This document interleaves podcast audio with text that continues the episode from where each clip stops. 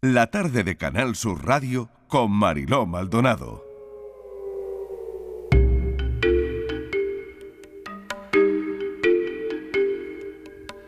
Momento para la tarde en tu búsqueda con mis compañeros Patricia Torres y Luis Algoró. Patricia, bienvenida. Buenas tardes, Marilo, ¿qué tal? Luis Algoró, hola, ¿qué tal? Hola, buenas tardes y feliz año. Que no había feliz año que no, eh, no habíamos hablado todavía. Bueno, buscan a un hombre desaparecido en Granada desde el 29 de diciembre. Luis, ¿en qué situación?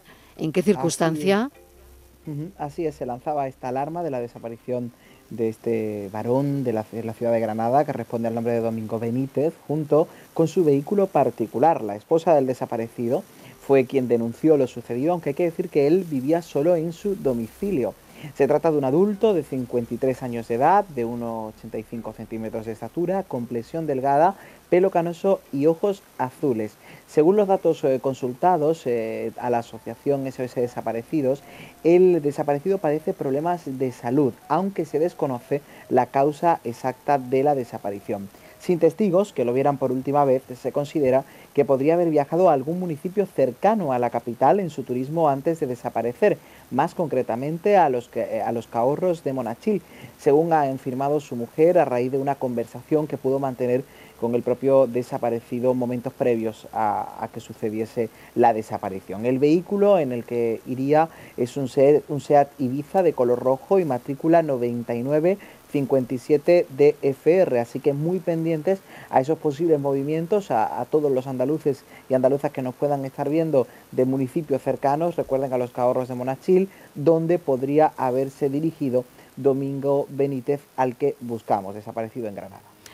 Buscan también a un malagueño de 38 años desaparecido desde Nochebuena, Patricia. Sí, se llama José Ruiz y desapareció el pasado 24 de diciembre, día de Nochebuena, sobre las 10 de la noche. Según relata el portavoz de la familia, tras una discusión con su pareja, cogió la tarjeta de crédito y se fue de su casa con lo puesto, un chandal negro del Atlético de Bilbao, camiseta verde y zapatillas azules. No se llevó identificación ni dinero en efectivo. Lo único que se sabe eh, por lo que hemos podido conocer, es que sacó todo el dinero de la tarjeta y testigos aseguran haberlo visto en el entorno de la Trinidad donde se crió. Desde el entorno familiar están totalmente desolados porque a la desaparición de José se suma también el fallecimiento tras una larga enfermedad del padre de este unos días antes de su desaparición. No, no han establecido todavía ninguna hipótesis, pero no descartan que pueda encontrarse por la zona del Rincón de la Victoria donde pasó algunos años. Se piensan que quizás algún amigo haya podido acogerlo, por lo que la familia solicita colaboración ciudadana para encontrarle cuanto antes. José mide 1,62, es de complexión gruesa, tiene pelo negro, aunque eh, algo canoso igual que su barba. Tiene ojos castaños y como rasgo más característico cuenta con un tatuaje de una letra en la mano izquierda. En caso de tener alguna información que ayude a localizarlo, pueden llamar al 642 650 775 o al 649-952-957. Desaparece en Jerez un menor de 14 años. Sí, se trata, Mariló, de Daniel Caballero y su rastro se pierde el pasado viernes, día 7 de enero en Jerez. El hecho de llevar cinco días sin saberse nada de él ha llevado a su familia a lanzar un llamamiento desesperado para su búsqueda a través de la asociación So Desaparecidos. Este joven dejó a su madre, Viviana, una carta y se marchó de casa. Estaba castigado por sus malas notas y por la actitud que estaba teniendo últimamente, pero el chico decidió saltarse las prohibiciones escapándose de casa, pero advirtiendo que regresaría este lunes. Al parecer, se habría fugado con otra menor, algo mayor que él, y con la que parece que está saliendo. Y se ha activado Mariló desde hace menos de cuatro horas una alerta de esta chica, que se trata de Nerea Andrades García, que tiene un año más que Daniel, eh, tiene 16 años, es de complexión delgada, tiene el pelo castaño y largo, ojos castaños y un piercing en la nariz. Por su parte, eh, Daniel, el menor desaparecido, mide 1,70, es de complexión atlética, tiene pelo negro y corto y los ojos castaños. Ahora mismo la policía Mariló está investigando la desaparición de estos dos jóvenes en Jerez y ambos casos podrían estar relacionados. Podrían estar relacionados. Sí. Bueno, es importante esta información porque mm. se acaba, como está contando eh, Patricia, ahora mismo de activar la alerta de la menor de 16 años también. Sí, Bueno, seguimos sin noticias de María Belén Mójica Carrillo, que desapareció en Sevilla, Luis. Pues sí, vamos a recordar algunos datos. Eh, no tenemos mucha información sobre el caso, entendemos que bueno que la investigación eh, prosigue y nosotros sí que queremos recordar eh, los datos. María Belén Mojica Carrillo desaparece el 2 de octubre de 2021, recordamos, como bien decías Mariló, en Sevilla. Tiene 45 años, es delgada, mide unos 60 centímetros, eh, color de ojos azules, el color del pelo es rubio, ondulado, largo, y hay que decir que, bueno, que, que además pesa unos 55 kilos, como yo les decía, de complexión delgada, y desaparece en Sevilla el 2 de octubre. Desde entonces no se ha eh, dado mucha información. He intentado recabar también alguna información por parte de la familia, es verdad que no se quiere decir mucho hacia bueno, a los medios de comunicación, entendemos que hay una investigación que vamos a respetar, pero que toda colaboración es necesaria. Por lo tanto, recordad, María Belén Mojica Carrillo tienen toda la información y cualquier información importante pónganse en contacto con la Policía Nacional o con cualquier entidad de personas desaparecidas porque las estamos buscando y se está haciendo esa búsqueda en Sevilla. Así que recordamos ese caso que fue el 2 de octubre, pero sigue la alerta activa cuando estamos ya eh, a mediados prácticamente del mes de enero del año 2022. Ya saben que, claro, estas son desapariciones que están ocurriendo ahora, recientes, pero también mm. en esta sección queremos reactivar otras que han ocurrido hace ya algunos años, como en el caso de hoy.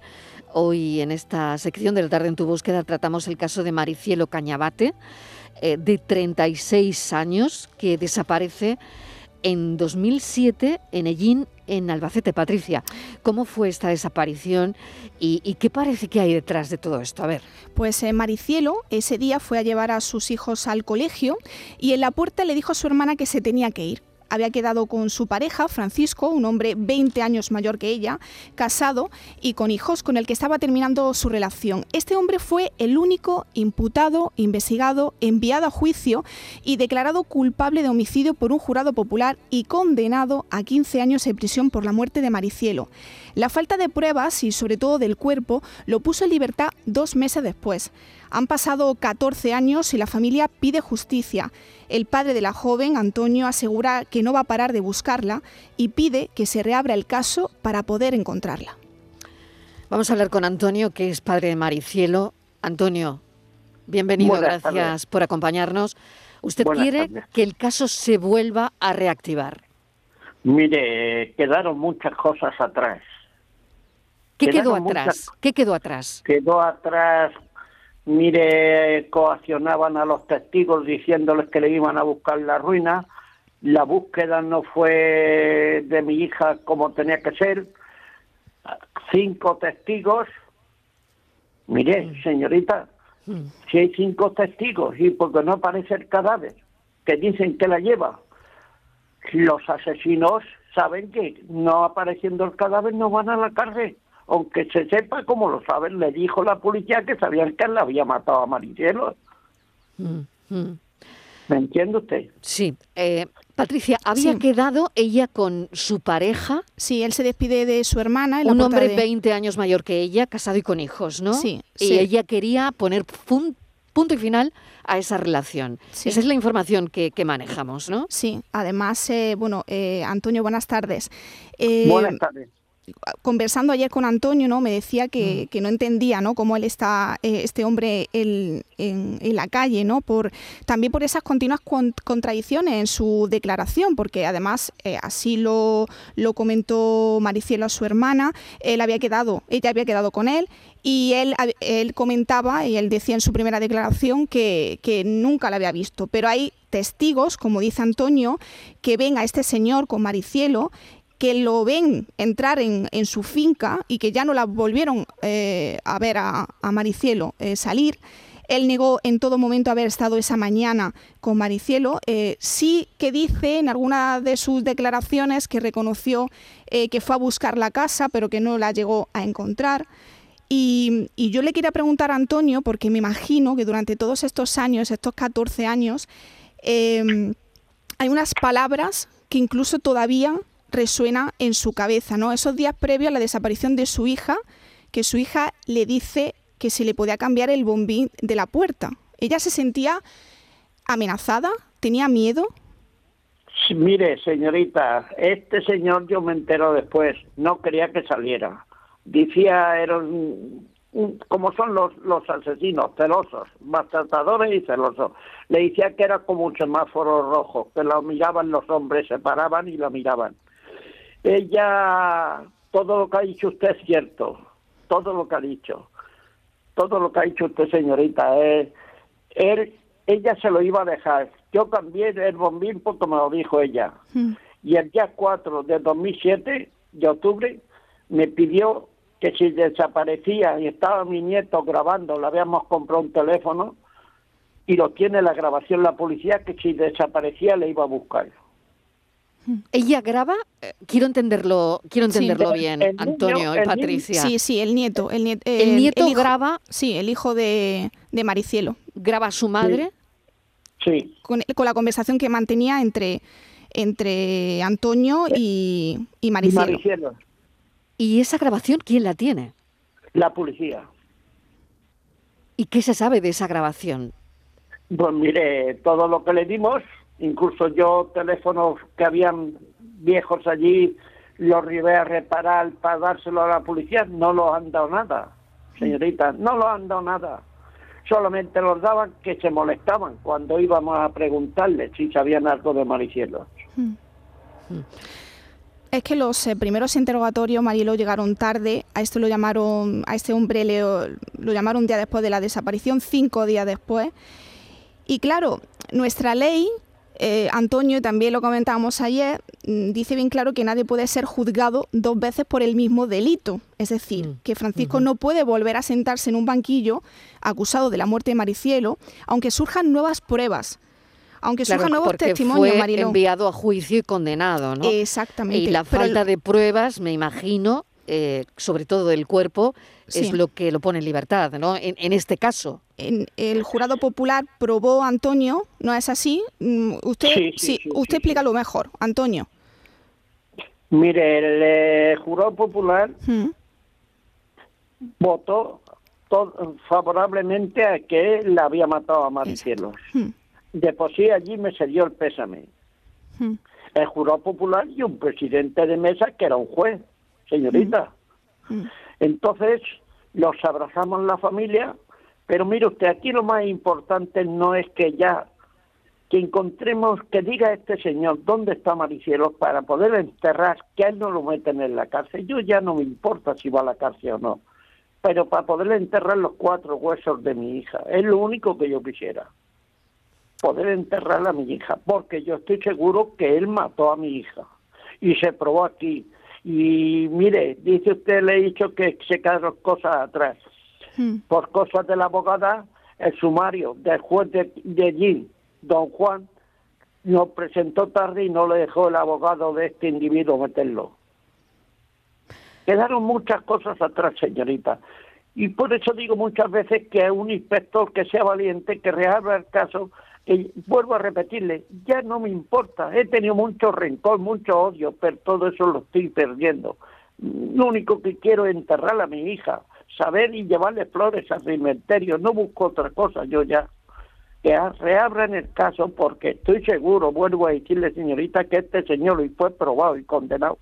Ya se lo dije al presidente del Tribunal de Justicia, que mató a Maricielos Antonio, le agradecemos enormemente este rato de charla, que nos haya cogido el, teléfono y que, bueno, ahí está su deseo de que este caso se vuelva a reabrir. Gracias. Yo les doy las gracias a ustedes porque, señorita, un momento. Sí, adelante.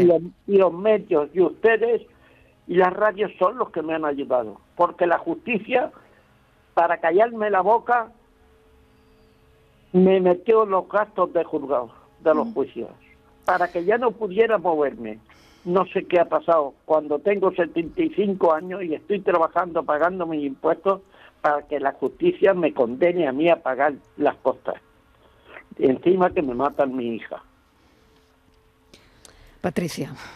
Mm, es que es imposible no, no poder decirle a Antonio que, que, que, ponernos en su lugar, ¿no? Es que mm. eh, la sentencia Mariló, el jurado popular consideró probado que este hombre eh, mató a Maricielo, que es el, culpable de haber matado a, esa chica y por lo tanto de un delito de homicidio.